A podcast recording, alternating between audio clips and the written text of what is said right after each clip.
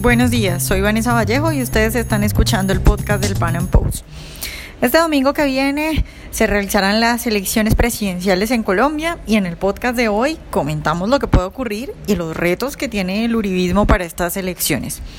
Y es que si bien Iván Duque, el apadrinado de Uribe, aparece en las encuestas con una buena diferencia respecto del segundo, que es Gustavo Petro, el izquierdista, el exguerrillero, pues hay muchos factores, digamos, turbios que pueden jugar un papel importante en estos comicios. Hablaremos, por ejemplo, de la intención de las FARC detrás de Petro, de la maquinaria del candidato Germán Vargas Lleras y de las posibilidades de un fraude. Nuestro invitado de hoy es Miguel Ángel Cetina, analista y activista político, columnista de opinión, quien actualmente se desempeña como asesor político del ex procurador general Alejandro Ordóñez. Miguel, buenos días y muchas gracias por estar hoy con nosotros.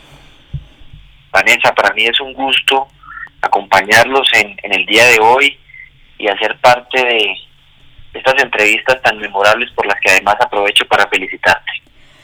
Bueno, Miguel, pues muchas gracias y, bueno, nuestra idea hoy es hablar, previo a lo que va a pasar el domingo, eh, de un poco de cómo va la carrera presidencial en Colombia.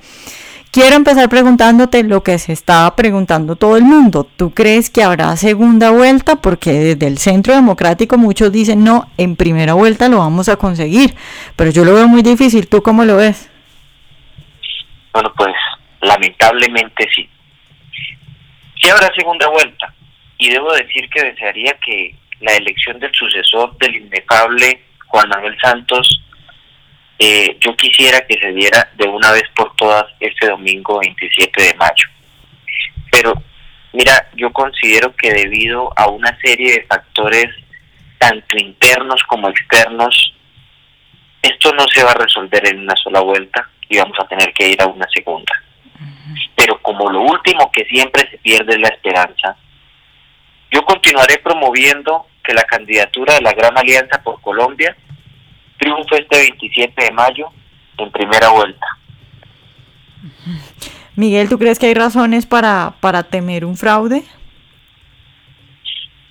Bueno, mira, hoy escuchaba precisamente al mediodía una entrevista del registrador nacional del Estado Civil y él dice que garantizará una jornada transparente pero el antecedente de los tarjetones el 11 de marzo de la consulta despierta muchas dudas y precisamente la misión de observación electoral ha encendido ciertas alarmas que no dejan de preocuparnos. Además, yo considero que no faltará el candidato que cargado por una insaciable sed de poder intente cualquier cosa. Entonces, acerca de esto sí te cuento que puede haber mucha zozobra acerca de lo que vaya a suceder. Y lo que pasó también con el Mira, ¿no? Que eso comprueba que las elecciones no son limpias en Colombia. Muy grave. Mira, yo lo escuchaba hace muy poco en una entrevista al senador Baena que ellos han encontrado que fácilmente el software se puede alterar.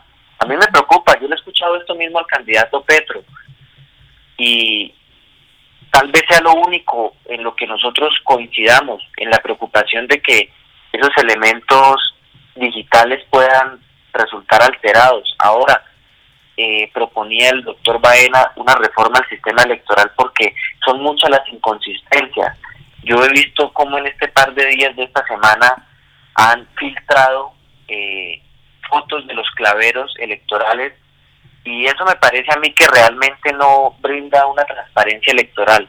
Entonces la situación sí no deja de ser preocupante y le pido yo a mi Dios que el domingo todo marche eh, en, en, una calma meridiana porque sería muy grave encontrarnos con un fraude este fin de semana como lo que acaba de ocurrir en Venezuela. Ese no puede ser nuestro camino. Claro, Miguel, tú ¿Cómo es la campaña del Centro Democrático? Porque muchos hablan de que lo que hay en el Centro Democrático es triunfalismo y que puede ser muy peligroso. ¿Cómo es eso? Yo no puedo negar que quizás en algunos sectores haya una sensación de triunfalismo.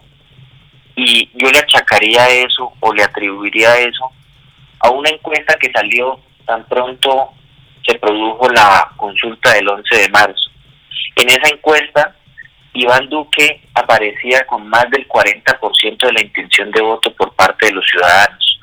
Y yo creo que algunas personas de la campaña del Centro Democrático sintieron que esto estaba ganado. Y yo tengo que decirte, Vanessa, que antecedentes a corto y a largo plazo nos dejan ver que lo último que en política puede haber es triunfalismo. Yo te pongo un antecedente a corto plazo. La alcaldía de Medellín en la elección pasada. El Centro Democrático creía tener controlado ese tema. Y faltando muy pocos días, yo diría que horas, eso tomó un rumbo imprevisto y hoy sabemos cuáles son los resultados. Y te voy a poner un ejemplo que sucedió hace ya unos años en, en nuestro continente, cuando en el Perú se enfrentaban en la elección al Alberto Fujimori y Mario Vargas y Mario Vargas Llosa. Hombre, yo yo recuerdo muy bien que todos daban a Mario Vargas como el próximo presidente del Perú. Tenía el apoyo de sectores no solamente nacionales sino internacionales. Me parece que también Margaret Thatcher y Ronald Reagan eh, sentían que ya Vargas Llosa iría a ser el presidente y la historia no dejó que así fuera, porque esa sensación de triunfalismo arruinó con candidaturas serias como las que acabo de poner, por ejemplo. Entonces, a mí sí me duele mucho que esa sensación se perciba, pero lo que no puedo yo ocultar es que tanto el doctor Iván Duque como la doctora Marta Lucía Ramírez, el presidente Uribe, el presidente Pastrana, el doctor Alejandro Ordóñez y un gran grupo de compatriotas han estado cotidianamente al frente del cañón para lograr que el 27 de mayo lográramos el triunfo en la primera vuelta.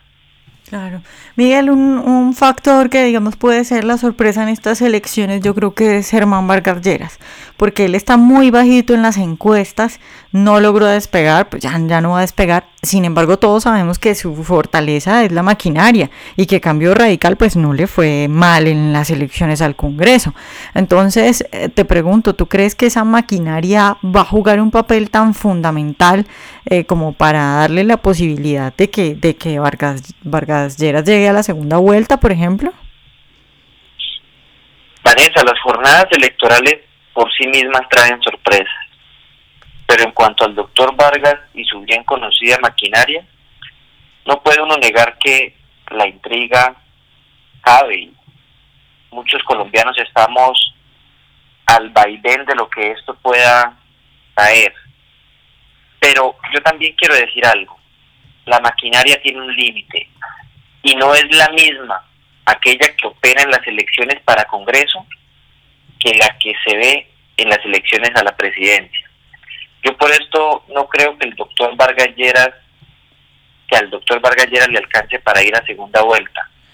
Si algo diferente ocurre, Vanessa, estaríamos ante una de dos situaciones, o ante un fenómeno político inusitado, o ante un posible, y quiero ser responsable en estas palabras, ante un posible, ante una posible irregularidad electoral porque es que si bien las encuestas no son las que eligen en las urnas, son unas mediciones muy importantes que nos van marcando el derrotero de cómo se desarrollará la jornada electoral. Y a mí sí me parece, o me parecería muy extraño, que el doctor Vargas, que no pasó del 7%, que no despegó eh, de, de, de ese 6 o de ese 7%, en la elección pasara a ocupar una segunda casilla y lograr ir a la segunda vuelta.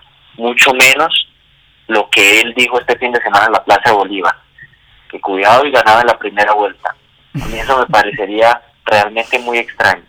Bueno, pero a ver, también es que yo diría que la maquinaria no se puede medir en las encuestas, porque yo no creo que la gente en las encuestas salga y diga eh, por quién va a votar cuando el voto es comprado. Lo otro es que también eh, recuerda que en las encuestas le va muy mal, pero en estos eh, sondeos o en estos tipos de estudios que no tienen en cuenta solo preguntas a la gente, sino también, por ejemplo, la votación en el Congreso.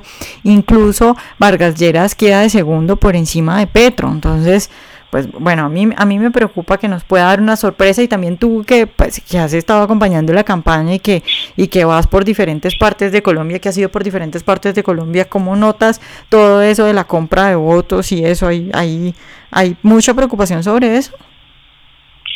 Pues no deja de ser un problema este de la compra de votos y otros delitos electorales que en el país rampean y que nos angustian cada día más. Yo te voy a contar la percepción que tengo en o que me ha permitido el haber recorrido el país durante estos meses de campaña. Yo veo que la gente ha tomado conciencia acerca de que el país está en un inminente riesgo de tomar la vía que hace 19 años tomó Venezuela y de la que hoy aún no sale. Y que si esa no es la ruta, hay otra también muy peligrosa, es la del continuismo del doctor Germán Vargas Lleras, que representa a Juan Manuel Santos y esos ocho años de desgobierno. Yo he visto una esperanza muy grande en los colombianos y creo que por ello van a votar mayoritariamente este fin de semana, este domingo, por Iván Duque. Yo no te puedo negar que hay una premisa que tú acotas con mucha con mucha realidad y es que en ocasiones y no en ocasiones siempre la maquinaria no se refleja en las encuestas pero pero yo debo decirte otra de las premisas con las que te contestaba hace un momento y es que la maquinaria no es la misma en Congreso que en las elecciones para la presidencia en las elecciones para la presidencia, el voto de opinión tiene un peso específico. Germán Vargas descartó de plano el voto de opinión y se casó completamente con el voto de la maquinaria. Y esa maquinaria tiene un límite. Y los acuerdos que ha hecho el doctor Vargas Lleras no le darán, si al caso, para más de 3 millones de votos. Y esta será una elección en la que los colombianos votarán masivamente. Y por ello es que me refiero a que no lo veo en una segunda vuelta porque no le va a alcanzar. Ok, Miguel, hablemos ahora de Gustavo Petro, porque hay, hay una cosa que yo creo que Gustavo Petro tiene bastante voto de opinión, pero además el otro factor es que tiene detrás a las FARC, que están viviendo evidentemente una situación muy difícil. Pues tenemos a Iván Márquez en, en el monte escondiéndose y tenemos a Santrich, que no se sabe qué va a pasar con él. Entonces, pues supongo que las FARC van a dar todo lo que puedan para que Petro llegue a la presidencia. ¿Qué tan preocupante es ese factor de las FARC detrás de Petro? Pues muy preocupante. Y además yo creo que no te equivocas en lo que en lo que compone tu pregunta. Cuando dices que en medio de este mal momento por el que atraviesan las FARC, pues no verán a otro más que a Gustavo Petro como su tabla de salvación. Y yo creo que se la van a jugar íntegra porque el candidato que, según la doctora Piedad Córdoba, es el de las FARC, mm. salga avante en este proceso. A mí me preocupa mucho que esas caletas de dinero mal habido, fruto del narcotráfico, fruto de la extorsión, fruto de todos los crímenes que las FARC han cometido durante tantos años de violencia, se ponga a disposición de esta campaña y sirva para que muchos votos sean comprados a favor del doctor Gustavo Petro. A mí no me parece fortuito ver que este candidato, que hizo una gestión tan deplorable en la alcaldía de Bogotá, hoy esté llenando plazas a nivel nacional. Yo tengo que decirte, la gente necesita siempre una medida de desplazamiento para llegar hasta tales puntos de concentración.